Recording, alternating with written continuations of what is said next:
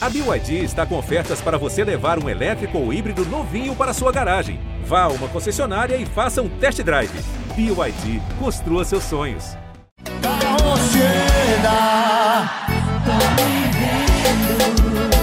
pode crer, você merece prêmio. Tá Rocheda do Barões da Pisadinha é um dos hits de 2020, ano em que o piseiro, uma inovação do forró, passou a dominar os paredões e as paradas no Brasil. Mas para o forró, tanto do Barões quanto do Safadão, do Chão de Avião, passar a ter essas características mais eletrônicas e diferentes daquele mais tradicional de Luiz Gonzaga, Dominguinhos e Elba Ramalho, uma geração inteira de bandas e artistas reinventou o ritmo a partir do comecinho dos anos 90. Mastruz com leite, cavalo de pau, magníficos, limão com mel, calcinha preta e tantas outras bandas deram uma cara bem mais pop no movimento que ficou conhecido como forró eletrônico. A bateria foi ficando mais programada, as bandas começaram a intensificar o uso de instrumentos de sopro, as letras falavam de assuntos mais urbanos e o show ficou super produzido. Hoje o G1 ouviu gente que participou e participa desse movimento ativamente até hoje.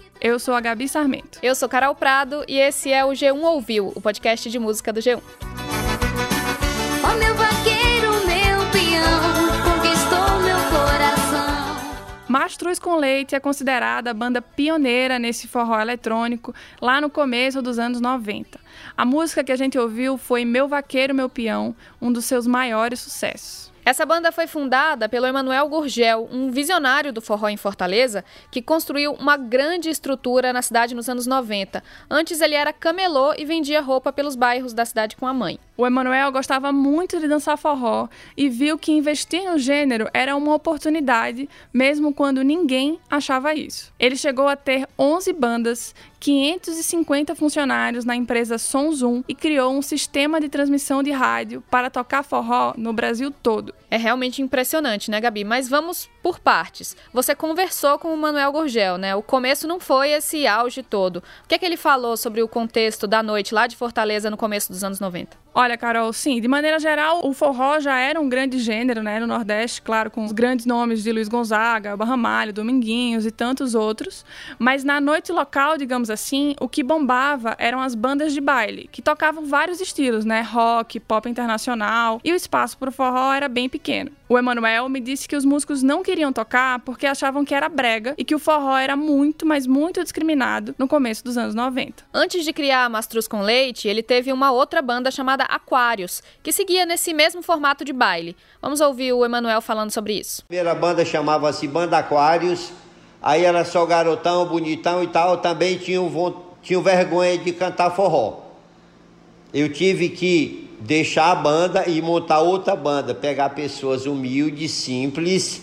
Um era catador de osso no interior do Ceará, outro era motorista de ônibus, outro era trocador de, de ônibus, então eram pessoas simples. Um era entregador de mercadoria de supermercado, só pessoas simples. Então, formou-se a banda, eu trouxe a banda que já tocava uma base no interior, que era Neto, trouxe Canário Reis do Iguatu, Marabá do interior do Iguatu, daí nós formamos a primeira banda. Aí essa realmente fez sucesso, porque ela tinha uma levada diferente, tocava diferente, tocava cinco horas de forró sem intervalo. O primeiro disco da Mastruz com Leite foi lançado em 92 com o nome A Rocha ou Nó. O empresário também sentiu dificuldades em encontrar compositores. Então, no primeiro momento, eles gravaram tudo que era sucesso, nas palavras dele. Tanto é que é o amor clássico de Zezé de Camargo e Luciano e Pensa em Mim, sucesso com Leandro e Leonardo, estavam nesse primeiro disco. Pense em mim, chore por mim, liga pra mim, não, não liga pra ele, pra ele. A banda começou a fazer sucesso em Fortaleza e lotava clubes e festas. O Emanuel então foi criando outras bandas para atender essa demanda. Eu disse para você que a banda Mastruz com Leite tocava cinco horas, né? Então o que que acontece? Quando tocava cinco horas, ficava lotado. Aí a casa cabia 10 mil pessoas, ficava 10 dentro e 5 do lado de fora. Aí o que, que eu fiz? Criei uma banda chamada Mel com Terra. Nós fazíamos show em duas casas. O Mastruz tocava duas horas e meia numa casa ia tocar duas horas e meia noutra casa. A mesma coisa era a banda Mel com Terra. Rendia uma de um lado e rendia do outro. Em vez de ter um faturamento, eu passei a ter dois. Aí foi pouco, teve que ir para três shows. Aí eu fiz quatro bandas, cinco, até chegar a onze. Tinha noite em Fortaleza, a gente fazia quatro festas e as bandas tudo rodando. Montava-se vans para as distâncias era 10, 12, 15 quilômetros. Fortaleza não é uma cidade tão grande assim não. Existe uma, uma, uma rodovia que contorna ela todinha chamada perimetral. Fortaleza está todinha. Você caiu na perimetral, você vai para qualquer bairro. Foi assim que foi montada, foi assim que eu ganhei dinheiro, foi assim que eu ganhei muito dinheiro. Eu acabei perguntando se tinha público para tudo isso, né? E olha o que ele me respondeu. Minha filha, para você ter ideia, era uma febre o sucesso do Forrozão 93, olha, a gente botava, sabe como é que funcionava o sistema? Era, o ingresso era dolarizado, era 3 dólares e 1. Quanto é? Uma mulher 1 e o homem 3. Hoje, quanto é um dólar? Teoricamente 5 reais. Então juntava-se os dois, a média 10 reais. 10 reais até hoje é um bom dinheiro. Aí você imagina que a gente botava 15, 20 mil, 30 mil pessoas no final de semana e fazia isso sexta, sábado e domingo. A doidice era grande. assim surgiram Mel com Terra, Cavalo de Pau, Calango Aceso, Rabo de Saia e outras seis bandas da Som Zoom. Vamos ouvir um pouco de Timidez da banda Cavalo de Pau.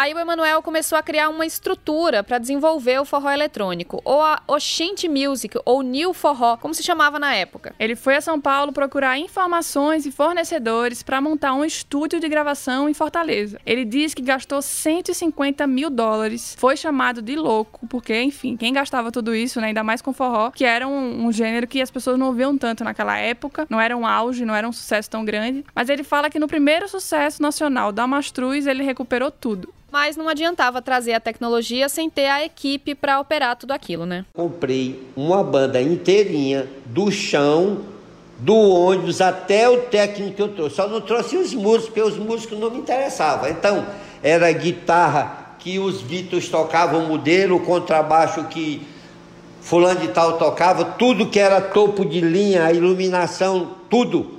Tudo que foi de ousadia, nós fizemos para o forró dar certo. Dentro da Som Zoom, ele também montou uma gravadora e editora que ficava responsável por todas as músicas das bandas. Tudo que foi e é gravado até hoje passa pela aprovação do Emanuel. E olha que a gente está falando de cerca de 11.500 músicas. Para divulgar e acelerar a contratação dos shows, o empresário sabia que a música tinha que tocar no rádio. Entra aí mais uma etapa que ele tinha que vencer, porque as emissoras não tocavam as músicas de forró inicialmente, nem pagando jabá. Eu chegava aí em São Paulo, acertava com um programador de qualquer rede dessa de rádio aí.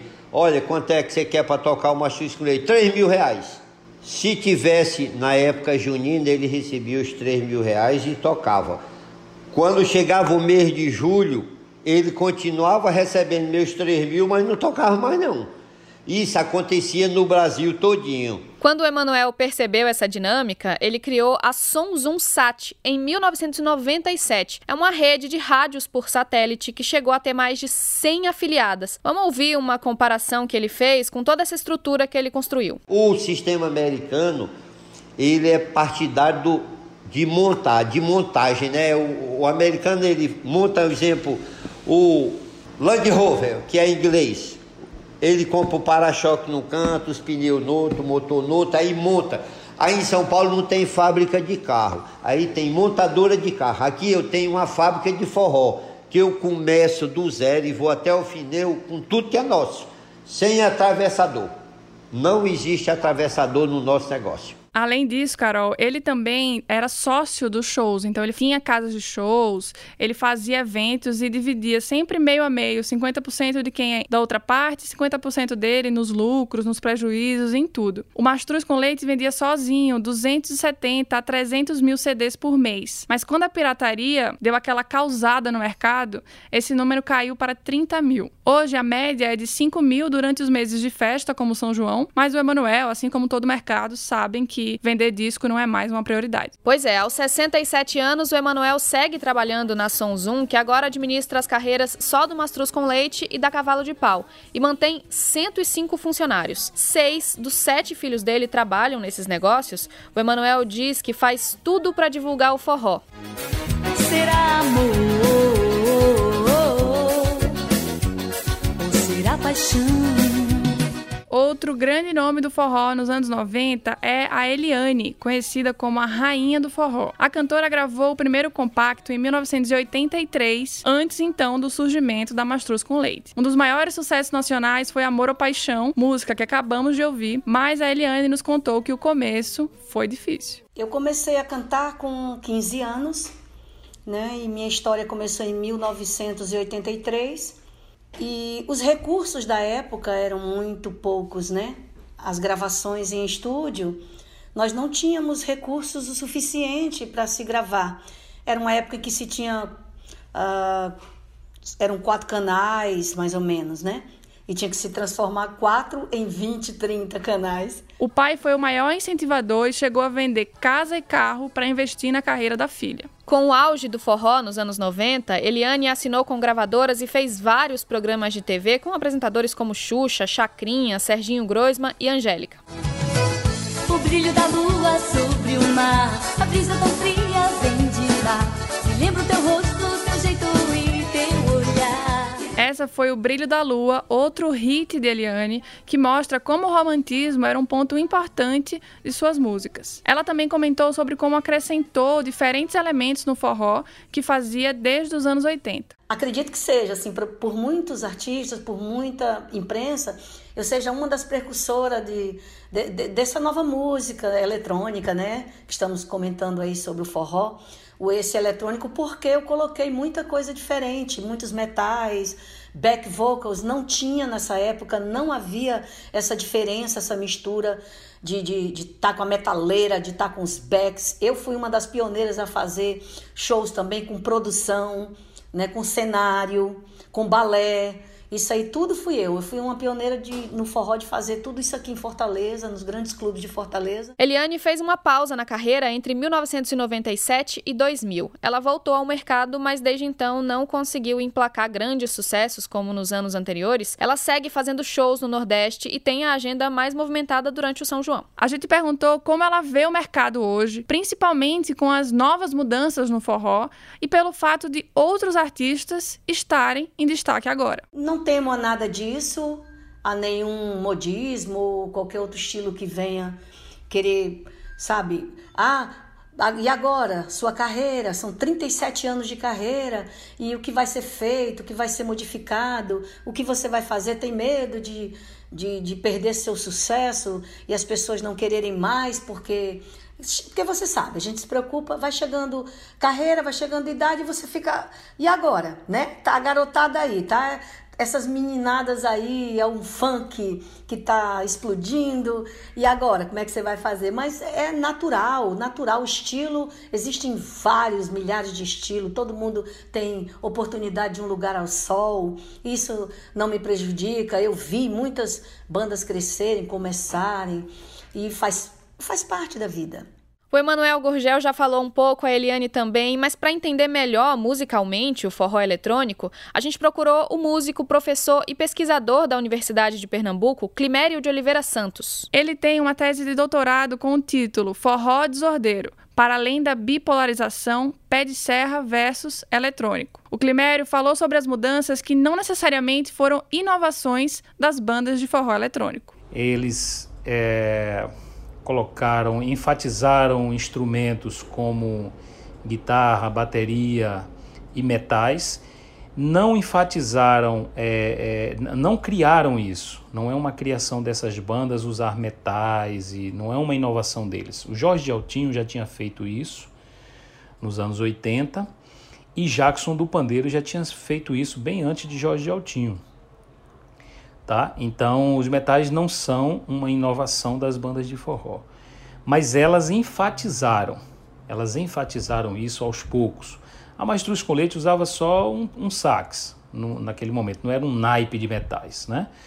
Mas aí aos poucos as outras bandas vão colocando metais ali, pai tudo, e depois na segunda geração de bandas os metais viram um naipe e é muito forte, né, que vão praticamente substituir ou melhor, vão fazer mais o papel que a sanfona fazia, dos interlúdios e dos solos, do que a própria sanfona. Nessa conversa, o Climério explicou que esse movimento no forró não era um caso isolado. Ele conversava com a alta da música pop no Brasil, citando como exemplo também a Axé Music, e também a alta da música pop no mundo, com Michael Jackson, Madonna e todas as grandes produções desses cantores. As letras também passaram a falar de outras coisas diferentes da seca, do sertão e do estereótipo do sertanejo, comuns nas músicas de Luiz Gonzaga. Essa é uma grande mudança porque a juventude brasileira daquele momento ela estava realmente ávida de, dessas novas falas, dessas novas maneiras de, de cantar, né, que já eram sucesso na música pop brasileira. E desses elementos urbanos, né, do, do, do carro, a, da, da roupa, né, a roupa mais urbanizada, né, a moda mais, mais é, da cidade, né, os, os, a indumentária do couro de Luiz Gonzaga, isso tudo é, é deixado em segundo plano. E olha, quem falou muito também sobre essa juventude voltando a curtir o forró foi o Batista Lima, vocalista por 22 anos da banda Limão com Mel. Tanto tempo sem te ver, o meu dia sem você tá tão Essa foi E Tome Amor, da Limão com Mel, banda formada em 93 em Pernambuco. Antes ela era uma banda baile chamada Talismã. A Limão com Mel sempre teve muitos vocalistas, normalmente quatro. Inclusive, antes do Batista passar a ser a voz líder e o diretor musical a partir dos anos 2000, o Edson Lima, irmão dele, também era da banda. Aqui o romantismo impera em hits como Toma Conta de Mim, um Amor de Novela, Minha Vida Sem Você e Vivendo de Solidão, todos escritos pelo Batista Lima, que ficou na banda até 2014. A Limão com Mel tinha músicas dançantes, mas também fez projetos acústicos de muito sucesso. Um deles foi o DVD Acústico em Concert, quando a banda foi acompanhada por 45 integrantes da Orquestra Sinfônica do Recife. Era diferente por si só ter uma orquestra acompanhando uma banda de forró, né? Acho que vale tocar Um Amor de Novela desse DVD gravado em 2006. Se você não é sonho do amor do mar, decisivo em que perdi você E sem querer Na conversa com o Batista, ele trouxe uma questão que a gente não discutiu até agora nessa história do forró eletrônico. A gente percebeu o fluxo dos, dos jovens, a juventude voltou a curtir o forró, começava a se ouvir nos carros o forró, enfim, os, os jovens, os playboys, enfim, começaram a curtir o forró. Eu achei interessante que o grande, o grande problema aconteceu nesse momento, porque era o momento em que os dois estilos deveriam se unir, né? tanto o forró tradicional como o forró atual, assim como aconteceu no Vou Longe, assim como acontece no sertanejo, assim como acontece na música baiana, é, na música, assim como você vê a Ivete cantando com Luiz Caldas, com Caetano, com Gil, e faz, sobe no trio e faz essa mistura legal. E eu acho muito lindo essa coisa toda. Mas foi quando aconteceu essa divisão, divisão que eu digo não por discussões, mas houve uma, uma, uma, barreira a respeito de, ah, esse é o forró, o forró verdadeiro é esse, não, o verdadeiro é esse, não, esse aqui não é o verdadeiro. E começou uma discussão entre classes, entre movimentos, enfim, e começou a se dividir.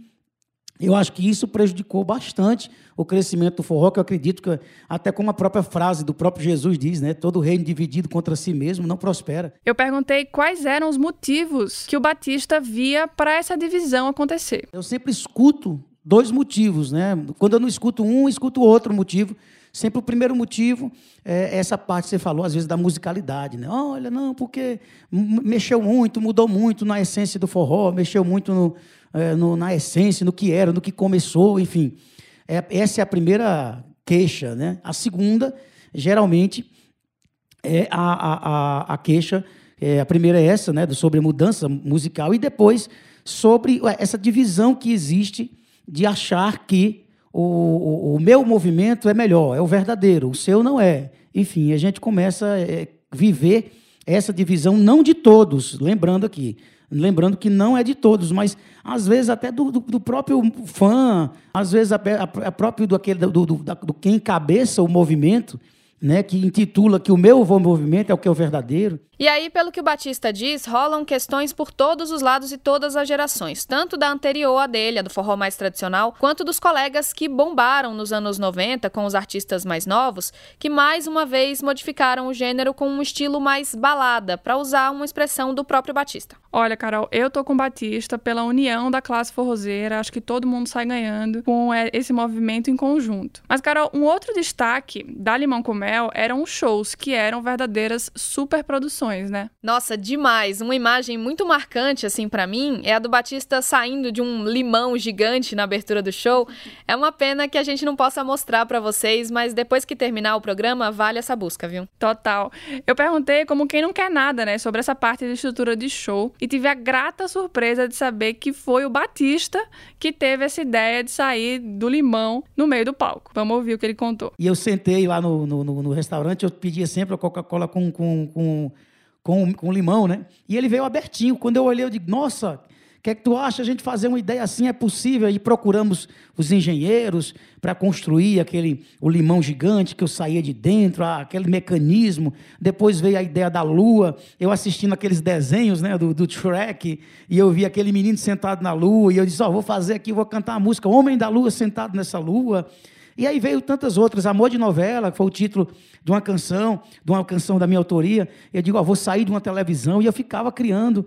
E graças a Deus tinha a banda que executava todas as ideias, super profissionais, e tinha o proprietário que ousava e dizia assim, ó, vamos lá, o que é que você quer? E aí a gente ia criando.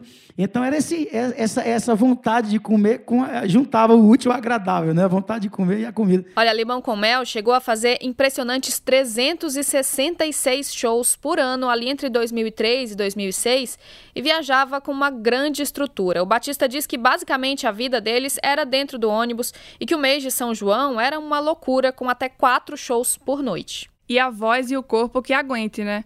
A Solange Almeida, que foi vocalista do Aviões de Forró junto com o Xande, também falou sobre essa loucura do mês de junho no G1 Ouviu de São João. É o nosso programa 93, se você quiser procurar aí depois. Mas, Gabi, tem um outro ponto fundamental desse tempo de grande sucesso do forró eletrônico que a gente ainda não falou, são as versões de músicas internacionais. Realmente um grande momento.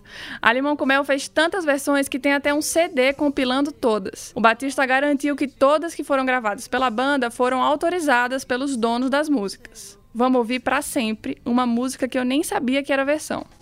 Meu corpo sente a falta do seu.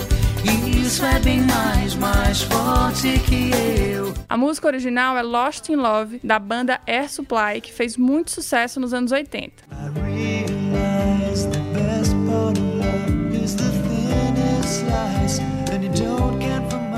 A ideia de fazer versões foi natural para o Batista, já que antes eles tocavam de tudo, rock, pop internacional, antes de virar uma banda só de forró. Pois é, e o legal é que as versões fizeram muito sucesso e as pessoas nem sempre sabiam que tinha uma música original normalmente cantada em inglês por outro artista. Até o Batista conta uma história assim. Encontrei um amigo meu, forrozeiro, doido para aviões do forró e tantas outras bandas, e disse assim: meu irmão, tu, tu, tu tá sabendo, cara, que a, que a, a Rihanna gravou a música do Aviões. E eu disse, cara, não, é, é o contrário, cara. Aviões foi que gravou a música da Rihanna.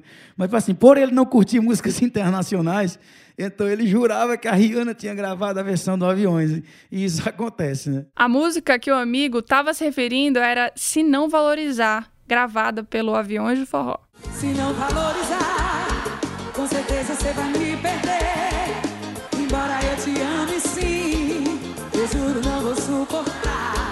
E a original, acho que a gente não precisa colocar aqui, mas vamos pôr de qualquer forma, né, Carol? Toca aí Umbrella, da Rihanna.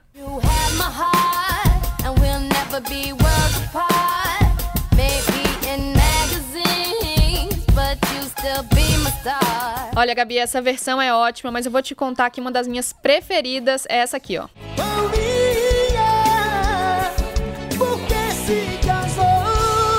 Esse clássico da calcinha preta tem uma história ótima e quem conta é a própria Paulinha da música, que para quem não sabe é a Paulinha Abelha, uma das cantoras do Calcinha. A história dessa música é foi um fã, né? um fã mandou uma carta na época, e essa música é de 2007, e eu tinha casado recente, eu era recém-casada em 2007. E o fã mandou uma carta, o empresário teve essa ideia de fazer uma versão, né? Na verdade é paródia, mas a gente chama de versão. É, é né? Se não me engano. Uhum. Eu acho que é isso. Da Mariah Carey.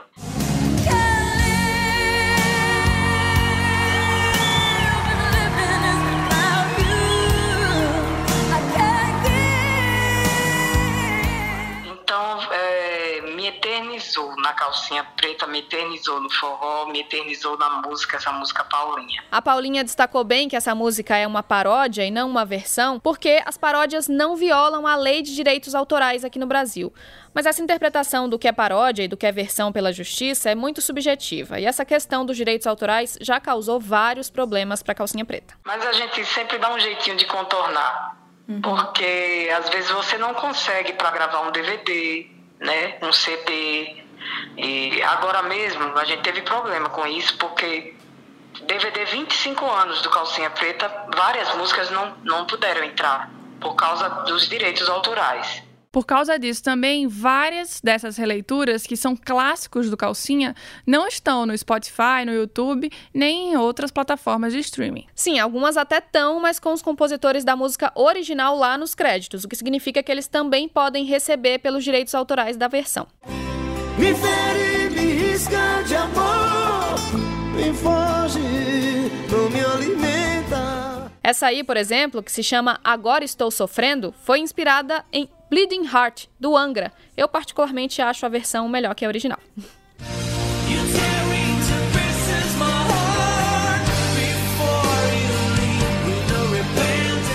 Paulinha voltou para a Calcinha Preta há dois anos. Ela é uma integrante da formação clássica, mas já saiu e voltou do grupo várias vezes. Ela tentou engatar outros projetos, mas eles nunca foram muito para frente. Pois é, isso, aliás, sempre foi bem comum nas bandas de forró eletrônico. Os integrantes mudam tanto que até quem é muito fã se perde nas formações. A Paulinha acha que isso pode ter prejudicado o ritmo ao longo dos anos. As saídas, a rotatividade, ela prejudica. Porque a banda fica um pouco sem identidade, entendeu? As pessoas que conhecem a banda com aqueles integrantes passam a se desvincular os fãs, porque querem aquele integrante, querem aquele vocalista ali. Aquele vocalista fez a história da banda junto com a banda. Então, se você é fã do Kid Abelha, você vai para o show do Kid Abelha sem a Paula Toller, é, é difícil, né? Então, bem assim é no forró, do mesmo jeito é no forró. Né? O forró funciona dessa forma. Então, quando a gente sai da calcinha preta, eu acho que tanto a banda se abala, como a nossa vida também. Por mais que a gente tente fazer uma carreira fora do calcinha preta, as pessoas nunca desvinculam. O Batista Lima, da Limão com Mel, explicou que essa rotatividade nas bandas muitas vezes acontecia por uma questão econômica mesmo, já que muitos desses grupos tinham donos que ficavam com a maior parte do faturamento. Eu falo por mim, né? Eu mesmo, da Limão com Mel, passei é, 22 anos e todos nós éramos funcionários. né? Eu recebia como funcionário, como cantor, é, carteira assinada, tudo certinho. É, recebia sim. É, acredito que por isso muitos artistas saíram para ter sua própria empresa, para montar seu próprio projeto. O ex-vocalista da Limão com Mel também deu uma cutucada nas rádios ao falar sobre como a vertente eletrônica do forró acabou perdendo espaço no mercado da música hoje. Talvez as pessoas digam, ah, olha, essa banda deu uma sumida, ou não está tocando tanto nas rádios, mas é porque o sistema que, de, e a forma de trabalhar mudou um pouco, né? Foi mudado realmente. Você tocava porque é, as rádios faziam questão de colocar teu sucesso, mas agora elas fazem questão de saber quanto você tem para tocar o seu sucesso, né? Eu acho que esses pontos foram bem importantes para o enfraquecimento desses artistas, Gabi, mas tem um movimento natural também da música pop, né? Total. Muitos gêneros já estiveram lá no topo e passaram por essa desaceleração, como a própria Paulinha do Calcinha Preta falou. É, como aconteceu com a Xé, né? É, o sertanejo, a raiz também já aconteceu. Então aconteceu um pouco também com o forró, né? Desacelerou um pouquinho. Agora tá no piseiro, no sertanejo. Um artista que sintetiza muito bem esse momento atual, como a gente falou lá no começo, é o Safadão. Ele tá sempre ali em alta nos últimos anos, com um pezinho no forró e outro no gênero que tá bombando no momento. E essa receita tem dado muito certo, né, Carol? Pois é, claro que existem muitas diferenças entre o que o Safadão faz hoje e o que essas bandas faziam lá nos anos 90 e início de 2000, não só em termos de melodia e linguagem, mas até o formato dos grupos, que tinham sempre vários vocalistas, muitas vezes com um casal principal à frente. Tudo isso mudou. Hoje a maioria das bandas e artistas mais famosos tem uma voz única, mas o Safadão não nega que no som dele também tem muito da influência desses pioneiros do forró eletrônico. Você pode pegar aí Mastruz, limão, calcinha, é, cavalo de pau, aí você põe Eliane, você põe Vicente Neri, você põe Toca do Vale, Brasas, que é o Brasas, né? O antigo Brasas, Brasas do Forró. É, aí você vem pro, pro, pro é, Gleidson Gavião, é, Vicente Nero, eu já falei. Rapaz, é tanta banda, porque assim, o que, que o Wesley aproveita? Eu, cada banda tem um pouquinho de cada coisa, assim, sabe? para agregar nesse, nesse. Então, no início da banda, Garota Safada, né? Que foi a minha banda quando a gente iniciou, que foi ali por 2000, entre. Começou em 2000, eu comecei a cantar em 2002, né? Então tem 18 anos, fez 18 anos agora. Então de lá para cá, muita, a gente viu muitos altos e baixos, a gente viu muita coisa boa. E a gente vai pegando as, as coisas positivas de cada artista, né? Ainda bem que o legado desses 30 anos de forró eletrônico continua bem vivo na música, né, Carol? E também essas bandas continuam na ativa, continuam fazendo shows, principalmente no Nordeste, e sempre se reúnem naqueles famosos eventos conhecidos como Forrozão das Antigas. Pois é, esse legado continua bem vivo na música e também nos nossos corações, né, Gabi? Vários dos clássicos dessas bandas a gente nunca vai esquecer. Nunca mesmo. Lembrando que para ouvir mais histórias sobre música, você pode seguir o G1 Ouviu no Spotify, no Deezer, no Google Podcasts, na Apple Podcasts, no Castbox ou no G1 mesmo. Tchau, pessoal. Até mais. Se não valorizar, com certeza você vai me perder. Gesù de nuevo supo